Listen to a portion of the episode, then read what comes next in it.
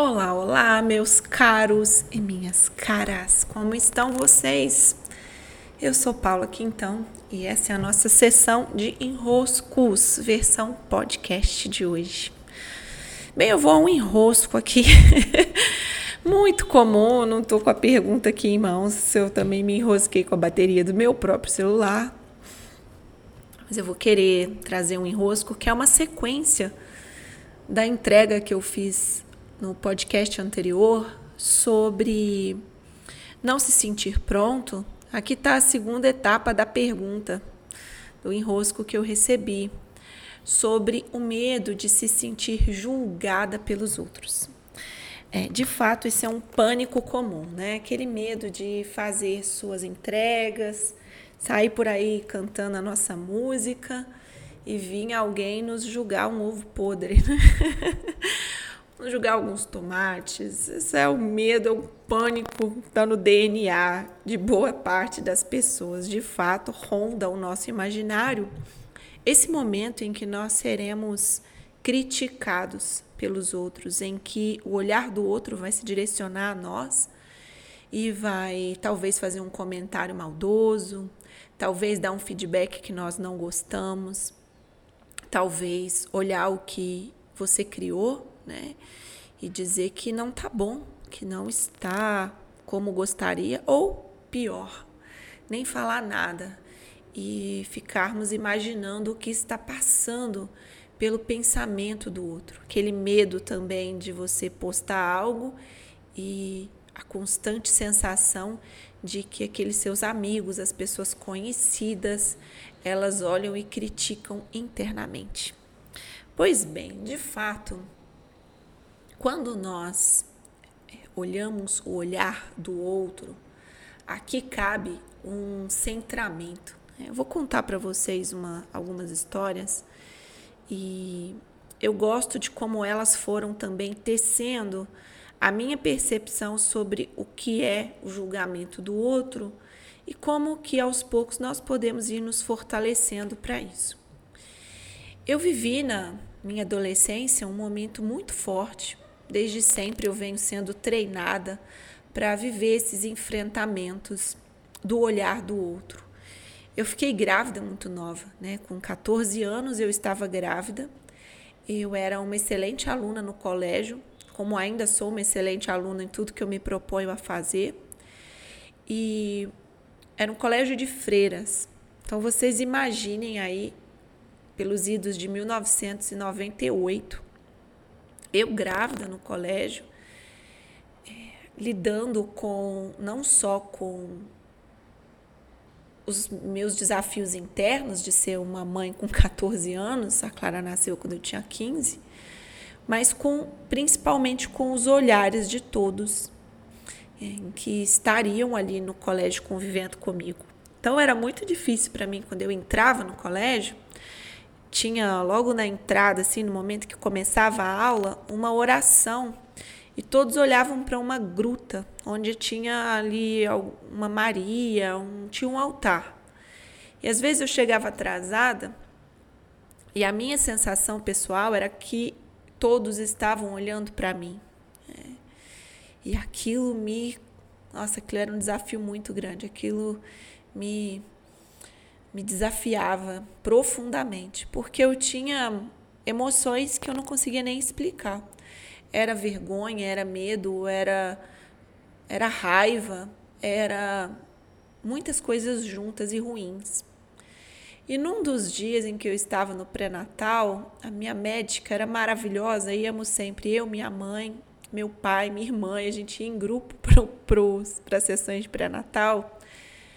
Um dos dias, a doutora Simone, que foi um grande anjo na minha vida, ela olhou para mim e falou assim: Então, Paula, você se sente mesmo desconfortável quando você entra no colégio? Isso é o seu desafio do momento, mas você precisa se lembrar que ninguém ali está pagando as suas contas, que ninguém ali vai acordar de noite com você para cuidar da sua filha que ninguém ali está passando os desafios que você está passando e nem sabe a dimensão de tudo o que você está vivendo. Eles veem a superfície.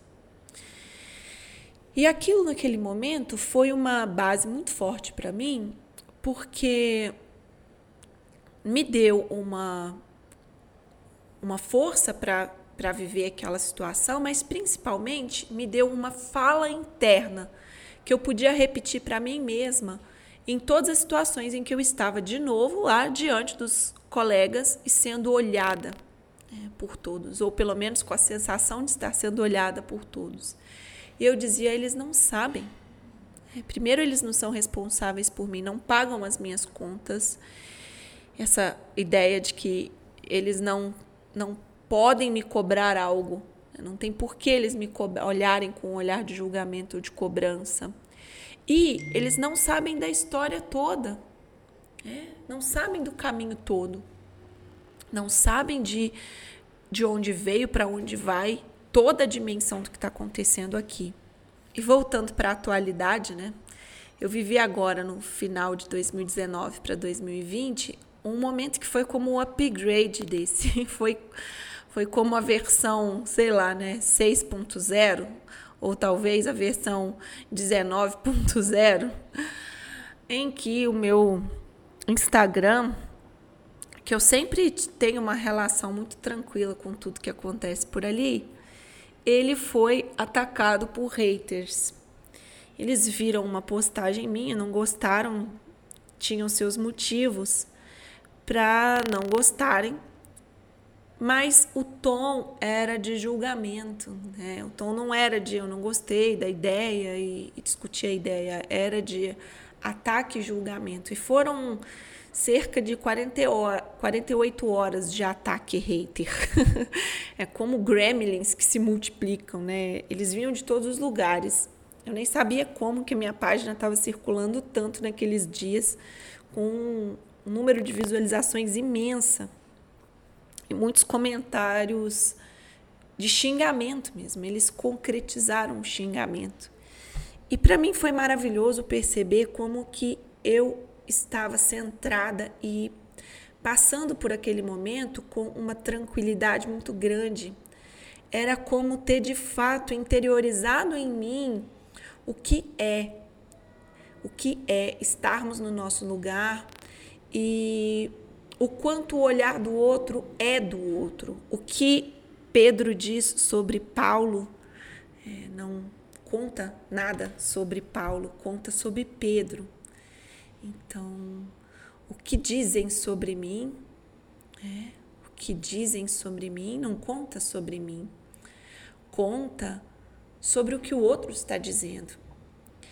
Esse é o ponto-chave da nossa conversa. Esse é o ponto-chave. Porque tanto na que, que diferenciou a Paula de todo aquele medo, de todas aquela, aquelas emoções tão difíceis, tão desafiadoras em 98, com seus 14 anos, da Paula agora em 2019, com seus 36 anos. Diferenciou uma profunda maturidade diante do olhar do outro eu só pude ter essa maturidade agora graças à coragem daquela Paula com seus 14 anos, enfrentando aqueles olhares e tendo a convicção a cada novo episódio que eu vivia com a minha filha, de que aqueles olhares eles nunca impactaram de fato a minha vida, eles foram muito breves, eles levaram segundos. E talvez por causa daqueles segundos de julgamento, de crítica, de olhar que diz feio, chato, bobo, né, não concordo, que coisa horrorosa, né? Eu pudesse ter influenciado a minha história por causa de segundos de julgamento. E fato é que quando um julgamento cai sobre alguém, esse julgamento é muito curto. O período que ele vibra é muito curto. Então, tanto de um ataque hater de 48 horas, isso é muito curto, perto de uma história inteira que eu tenho postando coisas, escrevendo, compartilhando, fazendo esses podcasts, fazendo meus vídeos, publicando meus livros. Alguém que não gosta tem o direito de não gostar, e esse não gostar e esse julgar faz parte da vida daquela pessoa. é, não entra e não modifica a minha vida. Porque o olhar do outro sobre mim, eu e eu estou aqui à disposição, nós estamos todos à disposição para que o olhar do outro passe por nós e crie no imaginário do outro, né, no imaginário de quem olha, a história que queira contar. Né, a história que queira contar. A crítica do outro conta sobre o processo do outro, sobre a vida do outro, sobre as dinâmicas internas do outro.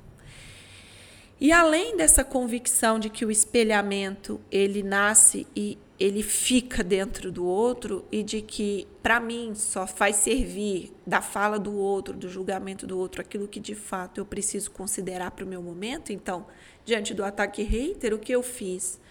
Eu com muita tranquilidade, eu vou e muito, muita atenção também, né? Uma tranquilidade, mas num lugar de atenção plena, do tipo, peraí, tá acontecendo alguma coisa aqui eu fiquei bem atenta, monitorando o que estava acontecendo, como que a coisa ia é, a coisa ia deslanchar.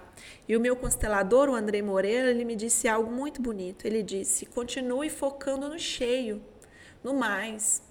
Porque tanto tentar se defender, quanto tentar explicar para os outros, como tentar evitar o julgamento, você está focando onde não tem vida, você está focando no menos. E onde que está a vida? É em seguir criando, seguir entregando, seguir fazendo o seu serviço.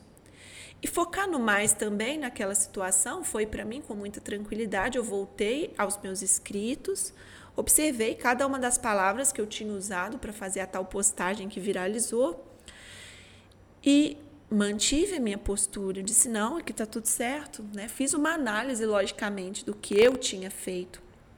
Como na adolescência também, grávida, Fiz a minha análise do que tinha acontecido. Peraí, o que, que aconteceu aqui?